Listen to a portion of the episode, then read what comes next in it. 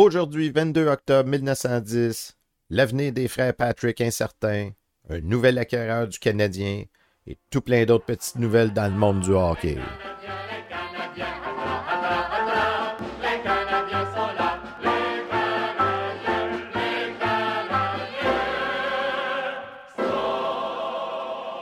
Bonjour à toutes et à tous, bienvenue à la revue de presse du Canadien de Montréal du 22 octobre 1910, une présentation de Raconte-moi mes ancêtres.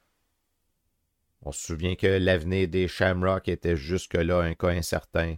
Eh bien, selon le Montreal Star du 22 octobre, c'est chose faite. Le Shamrock fera partie de la Ligue cette saison et M. Looney sera à la barre de l'équipe.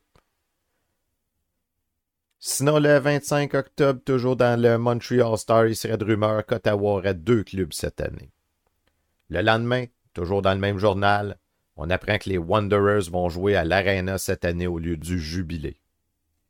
On a une grosse nouvelle dans la Gazette du 26 octobre. Bon, grosse nouvelle qui passe un peu inaperçue, mais qui est quand même une grosse nouvelle dans notre cas. Willing to run hockey team in the big league. The Canadian Athletic Club, at a meeting of the director held last night, approved of the proposal to go into hockey and will be represented at the annual meeting of the National Hockey Association to be held next month.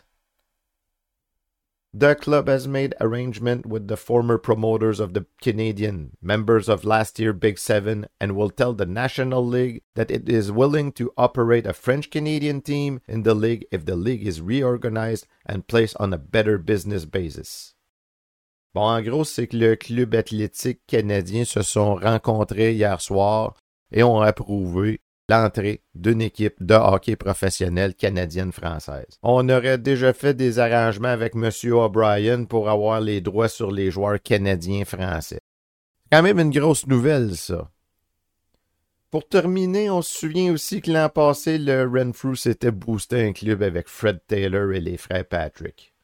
Eh bien, parlant de ce trio, The Quebec Chronicle du 28 octobre nous apprend. Fred Taylor, a free accent. Hockey Star claims he can play anywhere. After living in the capital all summer, Fred Taylor, the Cyclone defense player last year with the Renfrew team, comes out with the statement that he is a free agent and is under contract with no hockey club to play this season. During the stormy days of the early winter last year, when Taylor was landed by Renfrew, it was announced that he had signed a contract for three years. This statement was wrong, according to Fred, and he can play where he wishes this winter. Bon, en gros, ce que ça dit, c'est que Fred Taylor, qu'on avait annoncé là, en début de l'année passée, qui avait signé un contrat de trois saisons, ben, selon ses dires à lui, euh, ce serait faux. Euh, il serait cette saison-là libre comme l'air de jouer avec euh, n'importe quelle équipe qui le désire. The hockey cauldron has started to simmer in Ottawa. As usual, much interested centers on Renfrew. It is stated officially that the millionaires are after Frank Patrick again this season, but Frank is not likely to come east unless accompanied by his brother Lester. Now Lester, mighty good player that he was, has slid back considerably last year and could hardly keep pace with other stars on the team. Bon, pour ce qui est de Frank Patrick, le Renfrew aurait quand même un œil sur euh, Frank Patrick encore une fois. Euh, toutefois, il a annoncé qu'il doit jouer absolument avec son frère, Lester, qui lui, ce dernier, se devient un petit peu vieillissant et commence à être un petit peu plus lent sur la glace. Ouais, ben, ça serait plate pour le Renfrew de perdre ces trois joueurs-là. Ceci met fin à la balado d'aujourd'hui. Si vous avez aimé, n'hésitez pas à en parler à vos amis. Alors, qui se portera acquéreur du Canadien? En fait, est-ce qu'il y aura une franchise du Canadien cette saison? C'est ce qu'on saura prochainement.